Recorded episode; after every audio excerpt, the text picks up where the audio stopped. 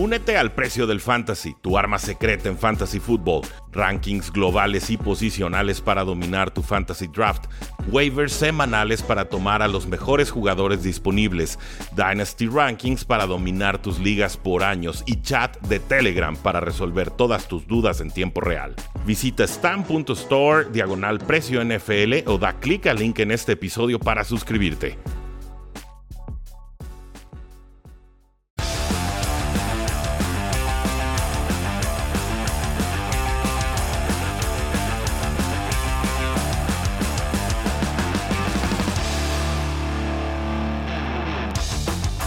Saludos a todos y bienvenidos a un programa más de Tres y Fuera, donde la NFL no termina y nosotros tampoco. Mi nombre es Rudy Jacinto, me encuentran en Twitter como arroba NFL. Ya lo saben ustedes y lo sé yo, Matthew Stafford es el nuevo mariscal de campo de Los Ángeles Rams. Una noticia bomba que cayó el sábado por la noche en un horario muy atípico para esta clase de noticias, sobre todo a una semana del Super Bowl. Los Rams deciden que Jared Goff no es el futuro, lo mandan a Detroit con todo y su contrato, junto a dos primeras rondas futuras y una tercera ronda de este año. A cambio reciben un mariscal de campo que a mí me gusta mucho, que tiene 12 años de carrera y que claramente su proceso con Detroit se había agotado. Matthew Stafford en su momento fue un pick número uno global, Jared Goff por supuesto también. Y me parece aquí que el movimiento de los Rams es muy agresivo no habían muchas opciones. Si querían mejorar la posición de mariscal de campo, no lo iban a conseguir por la vía del draft y no creo que lo hubieran conseguido por la vía de agencia libre. Entonces entiende Rams que tiene que hacer un movimiento atípico, un movimiento distinto, eh, distinto para una posición de quarterback que ellos en realidad no habían tocado desde hace ya muchos años, pero no distinto a lo que venían haciendo los Rams por jugadores como Jalen Ramsey, como Brandon Cooks, eh, como Dante Fowler. O sea, no, no le asusta a los Rams gastar esas primeras rondas en jugadores eh, que de alguna manera les pueden dar producción un poco más inmediata. Rams, su teoría, ahora sí, operativa, es que sus primeras rondas siempre van a ser rondas tardías, porque ellos son contendientes todos los años, o se creen contendientes todos los años. Entonces, con mucha ligereza venden esos picks que saben que la NFL los valora mucho y con eso se hacen de talento, sí más caro, pero más contrastado también. Me gusta el movimiento para Matthew Stafford, creo que va a poder mostrar el mejor nivel de su carrera. Es un mariscal de campo que puede pasar en profundidad, un mariscal de campo que tiene suficiente movilidad, un mariscal de campo que eh, ha estado lastimado en los últimos años, pero aún así ha competido hasta donde el cuerpo le ha dado. Es, muy aguerrido, muy al estilo de un Philip Rivers. Eh, un mariscal de campo que claramente su tiempo en Detroit se había agotado y que mereció una oportunidad seria. Él específicamente buscó a Sean McVay, Sean McVay específicamente buscó a Matthew Stafford. Y creo que esto es importante porque se había degenerado la ofensiva de los Rams. Con Jared Goff en los últimos dos años y sobre todo con el declive, por supuesto, de Todd Gurley, este corredor superestrella que ya no lo es. Eh, muchos de los pases de, de se fueron haciendo cada vez más y más cortos, entonces sufrías en juego terrestre, no podías atacar en profundidad, las defensivas se compactaban y entonces llegaban todos esos partidos con dos o hasta tres entregas de balón de, de que no tiene un techo muy alto de producción generalmente, eh, con bolsillo limpio puede producir bien, pero con bajo presión, con, con, pressures, con sacks, con 4, 5, 6 que le estén llegando eh, o tratando de presionar en cada snap, eh, los números de, de Jared Goff colapsan durísimo. no es el caso, no, no es la impresión que yo tengo de Matthew Stafford. Yo a él lo veo más como alguien que puede aguantar en el bolsillo, que puede escalarlo y que puede lanzar ese bombazo, ese pase profundo que ha tenido con Kenny Goladay y en su momento tuvo con Calvin Johnson y que también tuvo con Marvin Jones. Eh, es un mariscal de campo al que no le asusta eso de estar atacando constantemente en zonas profundas del campo. Y creo que eso le va a dar una dimensión muy especial a la ofensiva de los Rams. Y creo que sí, sí los puede catapultar realmente a llegar a, un Super Bowl. Porque en estos momentos yo veo muy abierta la NFC. Entiendo que está Chiefs y por supuesto eh, pues Buffalo del lado de la AFC. Quizás Ravens si quieren incluirlos en esa terna. Pero el lado del NFC es un, free for all, ¿no? Es un todo contra todos. Está Packers, está San Francisco a ver cómo regresan de lesiones o si aguantan con, con Jimmy Garoppolo. Están los Santos, no sabemos si va a estar Drew Brees o no, yo creo que ya no. Eh, en fin, o sea, está Seahawks, pero con qué defensa y con qué línea ofensiva. Eh, ahí está la oportunidad para que realmente alguien llegue y la tome. La defensa de Rams era de campeonato, su ofensiva claramente no. Y creo que con Matthew Stafford hacen un paso importantísimo para acercarse a ese Super Bowl que tanto se les ha negado. Del otro lado, Detroit entran de lleno en un proceso de reconstrucción. Era obvio y estaba cantado, pero además llevan a Jared Goff de propina y con eso logran convencer a los Rams de que incluyan una primera ronda futura adicional. Sabíamos que Detroit tenía ofertas de varios equipos, entre ellos Washington, entre ellos Panteras, equipos que estaban ofreciendo su primera ronda, creo que San Francisco también estaba en la terna, pero no pudieron ofrecer dos porque no había una razón para realmente justificar que Matthew Stafford valiera dos primeras rondas. Aquí Rams se convence que sí lo vale porque logra deshacerse del contrato de Jerry Goff. Matthew Stafford se va a los Rams con un contrato de dos años y unos 43, 44 millones de dólares, si no me falla la memoria. Yo creo que va a jugar bajo, ese contrato este año.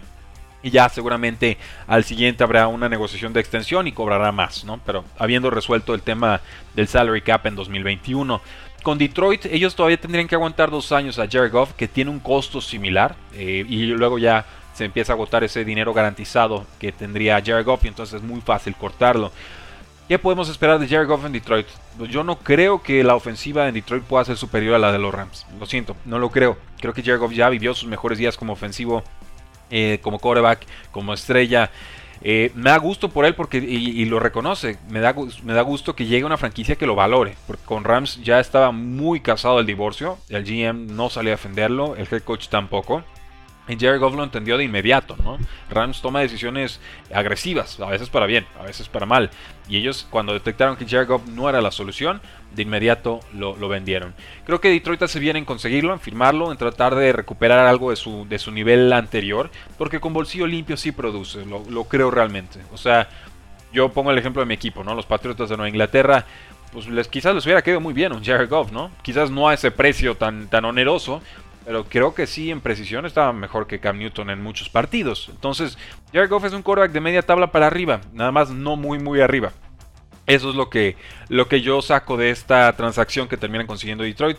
Creo que esto no exime a Detroit de tomar a un quarterback en el draft. Creo que harían bien en hacerlo.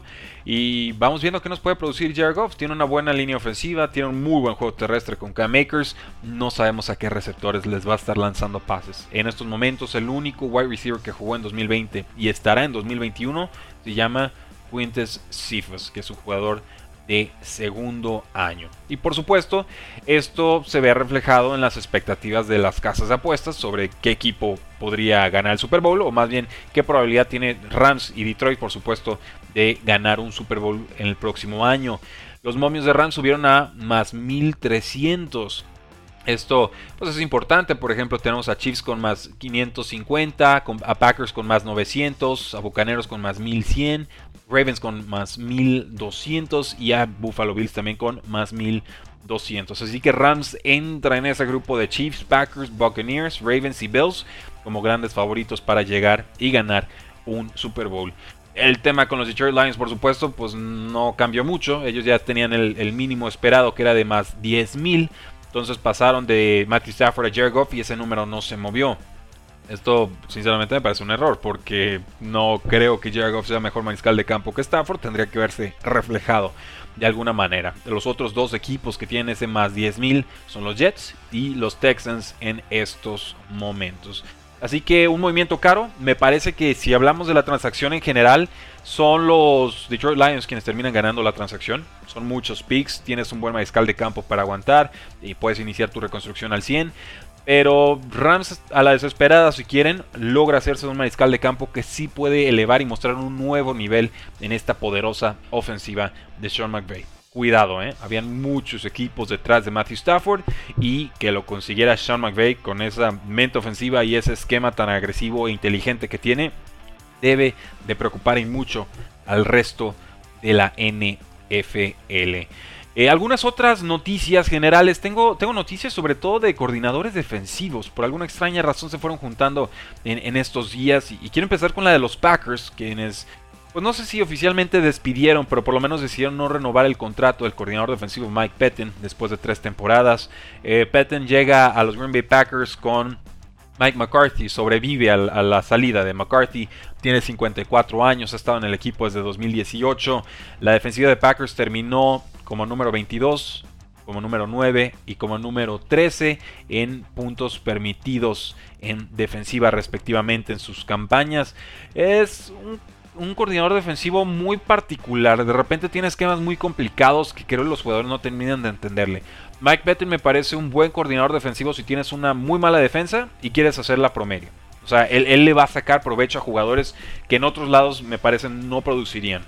El tema es que de repente a Petten no le veo la capacidad o la, discreción o la toma de decisiones correcta en los partidos para que esa defensa promedio se pueda convertir en una defensa verdaderamente dominante y no tenga esas inconsistencias a las que nos tienen muy acostumbrados ya los Green Bay Packers. Sufrieron mucho los Packers contra los Bucaneros, sí.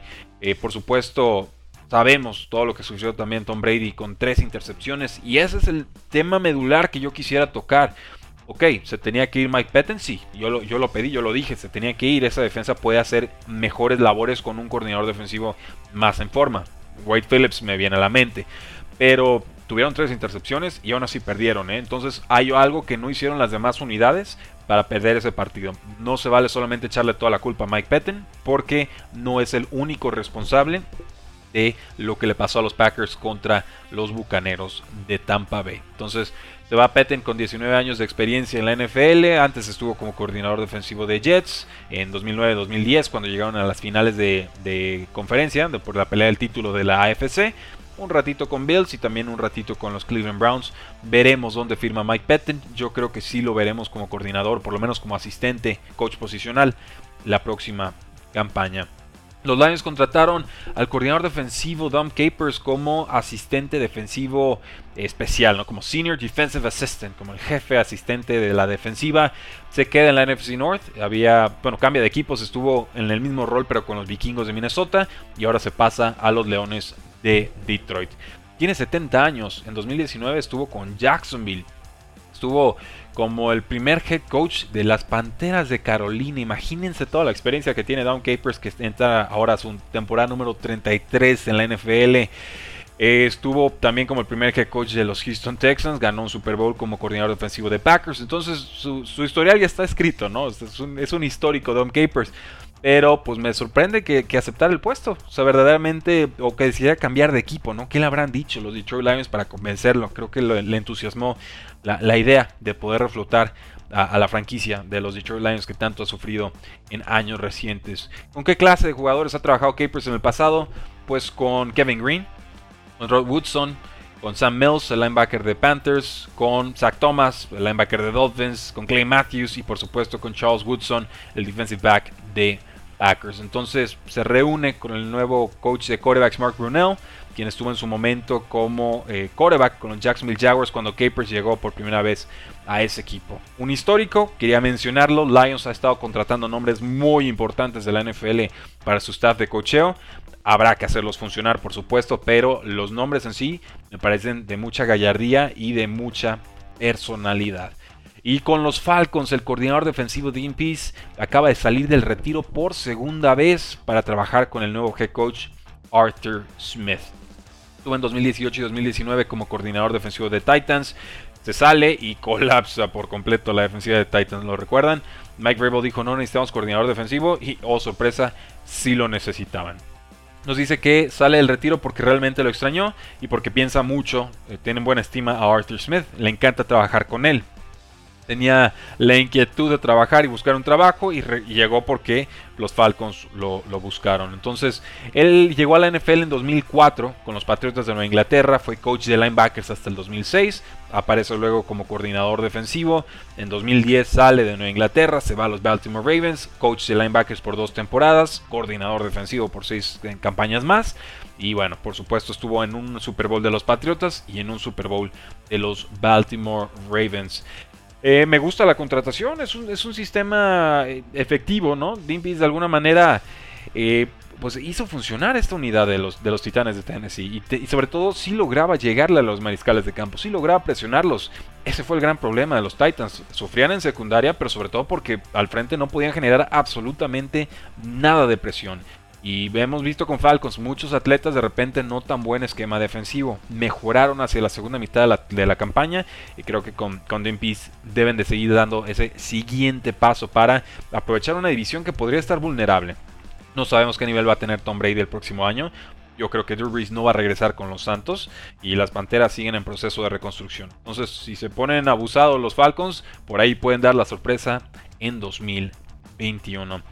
Y ya nos vamos solo con esta noticia. El liniero Max Crosby de Raiders jugó toda la temporada con múltiples lesiones, incluyendo un torn labrum, ¿no? se desgarró el labro ahí del hombro. Fue seleccionado en cuarta ronda del 2019 por, eh, bueno, saliendo de Eastern Michigan. Fue líder de sacks en las últimas dos campañas para Raiders, incluyendo siete capturas en 2020. Eh, son tres menos de las que tuvo como novato, que fueron 10.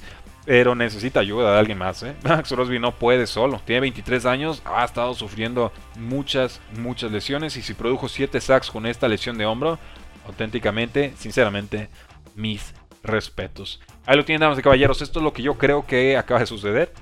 Algo importantísimo para los Rams y para la NFC. Matthew Stafford, eh, sí creo que podemos verlo en un Super Bowl a futuro. Sí, sí lo creo. No sé si lo apostaría, pero creo que los Rams se están dando una oportunidad y es todo lo que le podemos pedir a una franquicia. Bien por los Lions que se van a reconstruir y pues bien por estos equipos que finalmente deciden replantear sus esquemas defensivos, ¿no? Y sobre todo pues ver cómo los pueden ir comparando en lo que seguramente será otro off-season complicado por el tema de la pandemia. Si quieren saber más sobre esta transacción de Stafford a los Rams, acabamos de subir un video en youtube.com diagonal 3 y fuera con Oscar Huerta de 3 y fuera Cardinals.